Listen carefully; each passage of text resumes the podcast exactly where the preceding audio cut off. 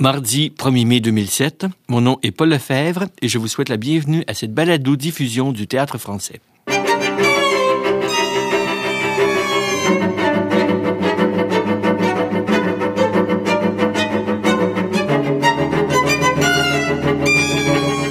J'ai le plaisir de recevoir aujourd'hui Pierre Lebeau, interprète, concepteur de Lèvres, qui est présenté au Théâtre français du Centre national des arts, au Théâtre du Centre national des arts, du mardi 1er mai jusqu'au samedi 5. Bonjour Pierre. Bonjour, bonjour Paul. Dans un livre sur la musique qui s'appelle Musique et Verbe, qui est constitué d'entretiens et d'articles par le chef d'orchestre allemand Wilhelm Furtwängler, il y a un passage extrêmement intéressant où Furtwängler parle des répétitions. Il dit, habituellement, un orchestre répète pour être à point techniquement, se disant que si le soir du concert, on n'est pas inspiré, au moins techniquement, on sera correct. Il dit, moi, c'est pas ça qui m'intéresse. Ma quête, c'est qu'est-ce qu'on répète et comment on répète pour faire en sorte que le soir du concert, on soit automatiquement en état de création. J'ai vu des petits bouts de répétition hier et j'ai l'impression que euh, Pierre Lebeau, tu es un furtwänglérien. Ah, c'est possible, ouais.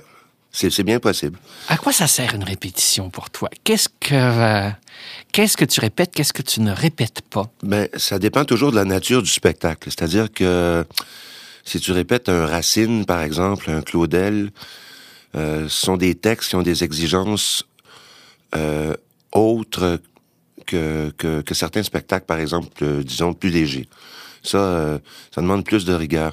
Dans le cas du spectacle qui, euh, qui, nous, qui nous intéresse présentement, à savoir Lèvres, les répétitions servent principalement d'abord à mettre en place musicalement les choses, c'est-à-dire qu'on sache exactement où on s'en va, mais d'abord et avant tout comme à créer comme un climat, un esprit d'équipe favorable à, à l'éclosion d'une certaine folie. Alors, je suis pas très euh, rigoureux sur les répétitions. Moi, le grand principe euh, qui a mené toute cette entreprise-là, ça a été le plaisir. C'est-à-dire que je demandais à tout le monde, puisque c'était tous des gens extrêmement compétents dans leur domaine, à qui j'avais finalement rien à montrer, euh, de simplement avoir du plaisir et de faire ce qu'ils avaient envie de faire à l'intérieur d'un cadre qu'on avait comme déterminé avant. Mais euh, ça, ça, a été le, le, le, moteur principal. Et pour ce qui est de, des répétitions, pour ma part, règle générale, euh, moi, j'aime bien établir, établir les paramètres d'une scène, établir les paramètres d'une pièce, euh, savoir exactement la ligne conductrice et du personnage et des scènes que j'ai à jouer. Mais pour le reste, j'aime bien fonctionner, comme j'ai toujours dit, un peu comme si c'était un hold-up. C'est-à-dire? C'est-à-dire que euh, j'ai pas beaucoup de gens avec qui je peux fonctionner comme ça, mais à supposer, par exemple, qu'on fasse tous les deux un hold-up, je vais te dire, bon, écoute Paul, à 10h12, tu es à tel coin de rue, à 10h14, tu traverses la rue, à 10h15, tu, tu entres dans la cabine du téléphone, tu fais ça, à 10h18. Et j'aime beaucoup fonctionner comme ça, à savoir, sans nécessairement le faire, c'est-à-dire d'avance ce qu'on va faire et l'effectuer sur scène. C'est-à-dire que je trouve que il y a une part de, de risque là-dedans, c'est sûr, mais en même temps, il y a comme une forme d'excitation, puis une grande forme d'intelligence qui habite cette euh, formule-là. C'est-à-dire que tout le monde se sent absolument concerné euh, par, par un truc qu'on n'a pas fait, puis qui puis auquel on, veut donner toute l'importance que ça a. C'est-à-dire que je trouve que des fois, dans des, scènes, soit à la télévision, au théâtre, je trouve que ça paraît qu'il y a trop de répétitions, les gens s'écoutent plus. Les gens écoutent plus, savent les répliques, il euh, n'y a pas d'écoute. Euh, tu vois un comédien qui est juste en train de préparer euh, l'effet sur la réplique qu'il va donner. Il n'y a pas de, de, dialogue réel. Alors souvent, je perçois ça, moi, à la télé ou au cinéma. Et au théâtre. Est-ce que c'est travailler au cinéma qui t'a euh, aiguillé vers cette façon de, de voir euh, la fonction des répétitions, ou c'est quelque chose que tu portais en toi dès, euh, dès le début de ton, de ton apprentissage? Ben, honnêtement, je pense que c'est quelque chose que j'avais en moi. J'ai jamais vraiment beaucoup aimé répéter.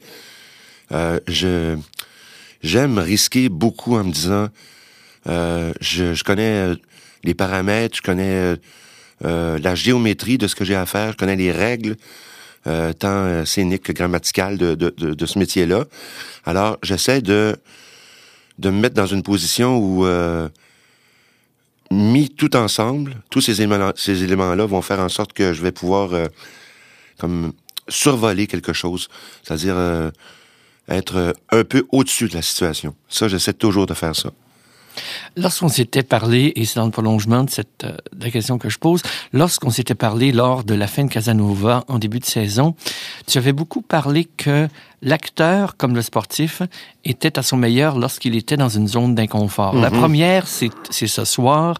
Euh, la zone d'inconfort, elle est où pour toi en ce moment par rapport au travail de répétition que tu as fait, en dépit de ce plaisir que tu dis qui a présidé à l'élaboration du travail?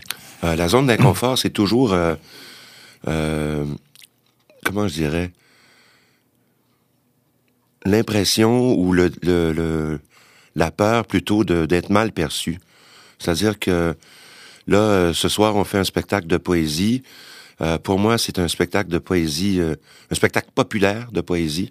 C'est comme ça que je l'ai voulu, c'est-à-dire que quelqu'un qui ne connaît strictement rien à la poésie, je pense, peut apprécier ce spectacle-là, même si de toute sa vie, il n'a jamais entendu parler d'un seul des auteurs qui, qui, sont, euh, qui sont énumérés, qui sont joués sur scène. Euh, c'est ce que je voulais, euh, comme intéresser d'abord, puis ensuite peut-être briser un préjugé, dire ah ben finalement la poésie c'est pas c'est pas si rébarbatif, c'est pas si entre guillemets martien que ça c'est un peu ce que j'ai voulu faire, faire un spectacle, monter un peu comme un, un tour de chant, un récital de forme assez classique, quoique visuellement il y a des, euh, des trouvailles intéressantes, mais qui va euh, qui mise d'abord sur l'émotion et qui, euh, qui peut susciter comme l'intérêt ou un désir de découverte. Alors, mes craintes pour ce soir, c'est est-ce que est-ce que l'état de grâce sera là? Est-ce que euh, techniquement tout va aller? Est-ce que toute l'équipe va être en forme? Est-ce que tout, tout le monde sera au diapason, quoi? Tu parlais justement de la peur de n'être pas en état de grâce. J'en reviens alors à la question de la répétition. Quelle est la meilleure façon de répéter pour être en état de grâce? Donc, pas énormément, mais qu'est-ce qu'on répète et qu'est-ce qu'on ne répète pas? Ah, ben, là- là-dessus, moi, j'ai une, façon de faire qui est un peu particulière. Et si jamais un jour j'enseigne, je, je pense que je vais mettre beaucoup de l'avant cette méthode-là. C'est-à-dire que souvent en répétition, les metteurs en scène, les interprètes eux-mêmes vont mettre l'accent sur ce qui ne fonctionne pas et comment on peut le régler? Moi, j'ai une, autre approche, c'est-à-dire que j'essaie de mettre euh, l'accent sur ce qui fonctionne. Et à partir du moment où quelque chose fonctionne, mon cerveau se met en branle et enregistre pourquoi ça fonctionne, quels étaient les mécanismes qui ont fait en sorte que ça fonctionne, comment je respirais et comment je bougeais. Est-ce que c'était sur tel mot une inspiration, expiration, de sorte que ça devienne presque une chorégraphie respiratoire?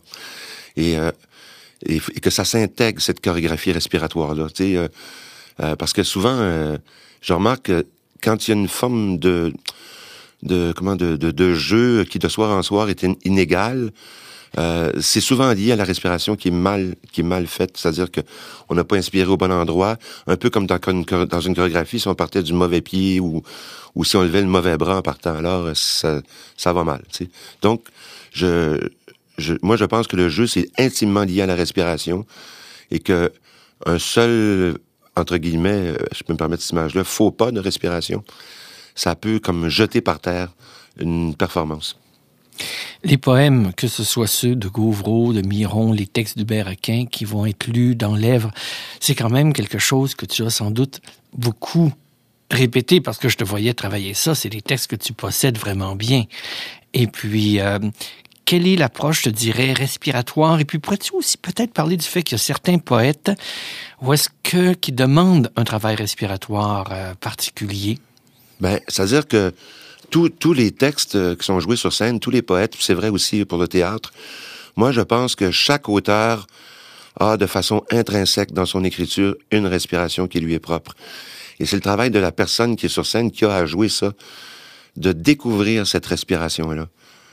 Euh, c'est, euh, on, peut, on peut dire, ben la respiration, c'est la ponctuation, c'est les virgules, les points-virgules, les points, mais c'est au-delà de ça. La respiration, c'est un état d'être, c'est un esprit. Et euh, je pense que quand on, est, quand on est à la recherche de l'esprit euh, d'un texte, l'esprit d'un auteur, on peut, on peut trouver la bonne respiration. Et c'est ce qui, ce qui est le plus important. C'est souvent, j'ai l'impression que on, cherche, euh, on cherche quelque chose qui est comme extérieur à nous, euh, comme un, peu artificiel quand on... Quand je pense que le travail, c'est beaucoup de se pencher sur le texte, puis de, de, sentir l'auteur. Puis pour sentir l'auteur, euh, des fois, on peut lire des, des, euh, des, études extrêmement intéressantes sur les auteurs, mais moi, c'est souvent les anecdotes sur les auteurs qui me qui m'alimentent beaucoup. De savoir que tel auteur avait telle habitude, euh, euh était, par exemple, superstitieux ou était, je sais pas, il y a quelque chose dans ça que quand tu fais l'équation, eh ben il écrit ça, puis il était comme ça, puis à telle époque il a fait ça.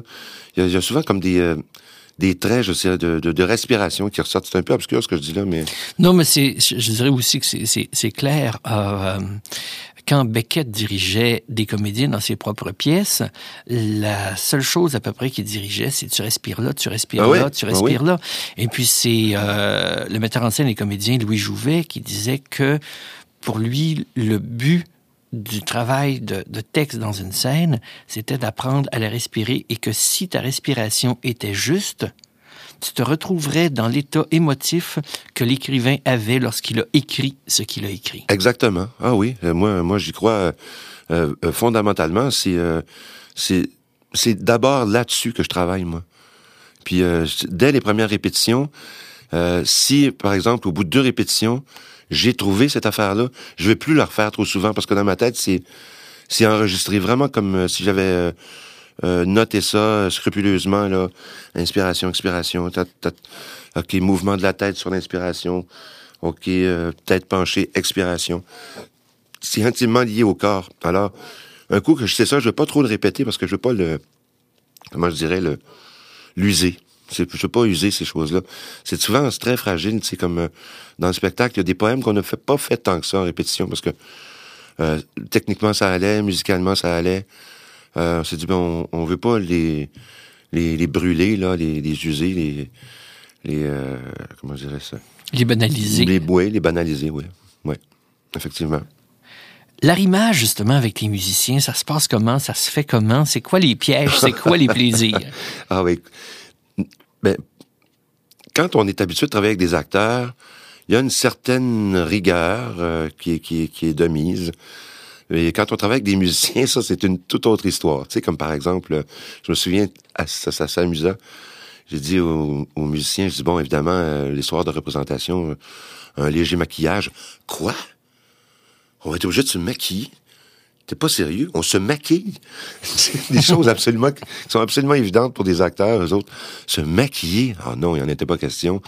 Euh, puis ils étaient comme des enfants, des costumes, parce qu'il y a une concession co costumes. On a des costumes, on a, c'est, ça, pour eux, c'est formidable. Puis eux, euh, on avait deux semaines de répétition, puis pour eux, euh, il y en a un qui a dit, on va pas utiliser ces deux semaines-là au complet.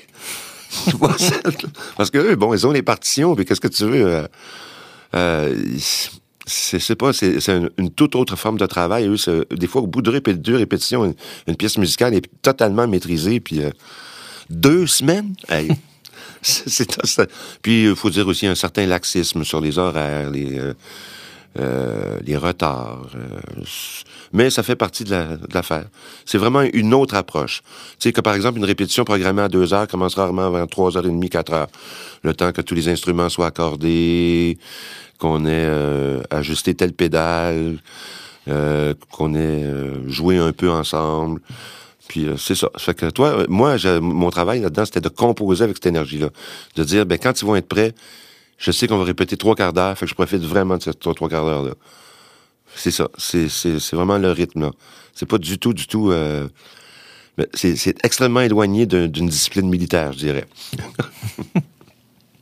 oui. Alors qu'en effet, contrairement à ce que les gens croient, les gens de théâtre sont extrêmement disciplinés. Ah oui. Ça, c'est une chose, d'ailleurs, je pense qu'il faut, qu'il faut le dire.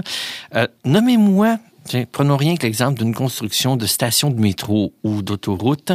Nommez-moi un ministre qui oserait dire que 18 mois plus tard, le mardi 1er mai à 20h, on inaugure le métro. Oh là là, c'est vraiment, c'est vraiment intéressant ce que tu dis là, parce que je veux dire honnêtement, c'est une réflexion que j'avais jamais eue. Mais effectivement, personne, personne ne pourrait le faire. Puis pourtant, euh, euh, c'est vrai que quand tu regardes des programmations de théâtre, euh, à ce que je sache, euh, je- c'est pas très fréquent qu'une première soit, soit déplacée, remise. C'est- C'est c'est très, très rare. La plupart C'est des arrivé saisons... quelquefois, C'est mais- arrivé mais quelquefois, souvent mais la pour des plus- raisons de santé. de ou- santé ou, ou de mais habituellement euh, une saison la plupart des saisons théâtrales au complet se déroulent sans qu'il y ait un retard de première Jamais, c'est vrai. C'est vrai. Et puis, souvent, il faut dire qu'on fait des, des pieds et des mains dans les de- derniers jours là, pour arriver à temps. Puis que euh, une semaine avant la première, on se dit on n'y arrivera jamais. euh, il reste tellement de choses encore à faire.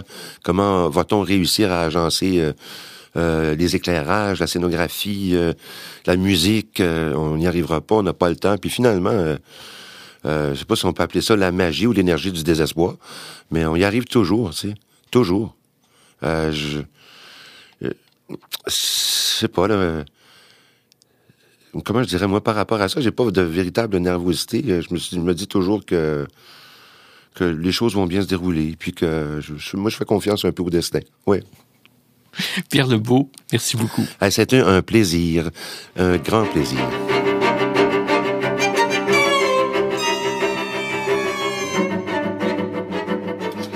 c'était Pierre Lebeau concepteur et interprète de Lèvres présenté à compter de ce soir 1er mai au théâtre du Centre national des arts et ce jusqu'au samedi 5 mai Pour communiquer avec nous, veuillez envoyer un courriel à info nac-cna.ca ou encore nous laisser un message dans notre boîte vocale au 1 866 850 2787 poste 772. Pour tout savoir sur le Centre national des arts, ses activités et ses présentations artistiques, nous vous invitons à consulter notre site internet au www.nac-cna.ca. C'est Paul Lefebvre qui vous dit au revoir et qui vous invite à suivre ces balados-diffusions qui accompagnent les présentations du théâtre français. C'est la fin de la saison, mais surveillez au cours des prochaines semaines des balados-diffusions spéciales, originales, inédites et mystérieuses.